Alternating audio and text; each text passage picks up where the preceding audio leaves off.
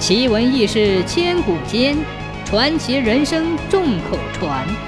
千古奇谈。从前，康店镇有一个打更的人，姓刘，人称打更刘。打更刘心眼细又认真，无论刮风下雨，从不耽误，而且打更时严格遵守规矩，从来不乱打。天长日久。人们根据打更流敲锣节奏的变化，不睁眼儿就知道是几更了。这天，康店镇的大户周二爷来找打更流。原来周二爷雇了十几个小伙计，想让伙计们四更天就起来干活，便想出了一个歪主意，叫打更流该打四更的时候直接打成五更。周二爷知道，若是直接说出来，以打更流的脾气。肯定是不同意，便许诺给打更刘找个老伴儿。打更刘孤身一人，有个老伴儿一直是他的梦想。一听周二爷要帮他找个老伴儿，自然是感激不尽，当即对周二爷表示：“哎，周掌柜，事成之后，我来世当牛做马，一定报答您。”周二爷说：“哼，不用来世。”然后就把自己的如意算盘说了出来。打更刘听了，很是为难。这件事有点违背职业道德。周二爷见状，又说：“你看这样吧，我家虽然在村口，但住的偏僻，在其他地方你该怎么打就怎么打。走到我家的时候，多敲一下，别家不会听见的。况且也就是农忙这几天。”打更刘说不出话，还在犹豫。周二爷继续说道：“事成之后，除了老伴儿，我还会再给你一笔银子。”打更刘沉思了半天，说：“嘿嘿，周掌柜，我只要老伴儿，不长我就不要了。你拿那些给那些小伙计吧。”打更刘也知道，三更灯火五更鸡，不只是文人的事儿。春种秋收的时节，泥腿子也是跑不掉的。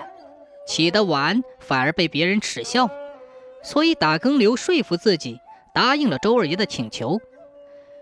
就这样，农忙时节到了周二爷家门口，打更刘取消了四更，三更下来直接打五更。那些小伙伴们睡得迷迷瞪瞪，虽然不愿意起床，但人在屋檐下不得不低头。掌柜规定的。五更天就得起床下地，也是没有办法的事。俗话说：“一更人，二更罗，三更鬼，四更贼，五更鸡。”四更仍属于黑夜，是人睡得最沉的时候。于是有贼人趁机开始捣乱，所以四更又被称为狗盗之时。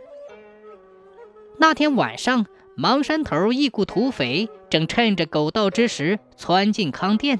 打算洗劫康店，谁知道他们一进村就听见打更刘浑厚的声音：“天干物燥，小心火烛。”随即是咚咚咚咚咚的敲锣声。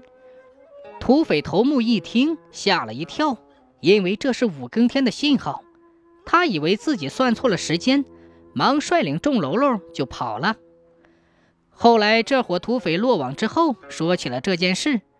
官府以为打更流是故意四更打成五更才惊退土匪的，还特意嘉奖了打更流。这样一来，打更流感到跟周二爷的约定也不算什么了，甚至有点理直气壮。更何况还有一个未来的老伴儿在等着自己呢。尽管八字还没有一撇，周二爷的许诺还是敬礼的烧饼，但有总比没有强。单说这一天。康店大户康百万邀请周二爷在县城的一个茶楼见面，谈一笔生意，约定时间是辰时。谁知道康百万等了一个多时辰，仍不见周二爷的面，康百万便走了。康百万前脚走，周二爷后脚就到了。周二爷看了看天上的日头，问了问茶楼的伙计，才知道自己晚了一个时辰。自然，这笔生意就黄了。康百万说：“生意人讲究的是吐出的唾沫落个坑，说话得算话，做不到这一点就免谈。原来这一天清晨，打更刘一边吆喝天干物燥，小心火烛，一边叮叮咚咚地敲起了锣。周二爷也听到了，知道这是五更天的信号，但他一想到自己跟打更刘的约定，就笃定以为仍然是四更天，所以没有起床，翻了个身，接着就做美梦了。周二爷从茶楼气急败坏地走出来，就特意拐到更楼去见打更刘。有点兴师问罪的意思。听明白原委，打更刘感到十分委屈，说道：“哎，周掌柜，昨晚我无意听说您今天商谈生意的事，怕您休息不好，起得早，就按正常的时辰打了。”打更刘如此一番解释，周二爷若再计较，就有点把人家的好心当成驴肝肺了。一时间，周二爷就感觉心里像灌了醋。酸酸的说不出口，因为一笔大生意没有做成，回家之后本身就有病的周二爷竟一下病倒了。没过多久，便去阎王殿那里报道了。过了周二爷的三周年，经康百万从中撮合，打更刘倒插门进了周家，给周二爷的老婆做伴去了。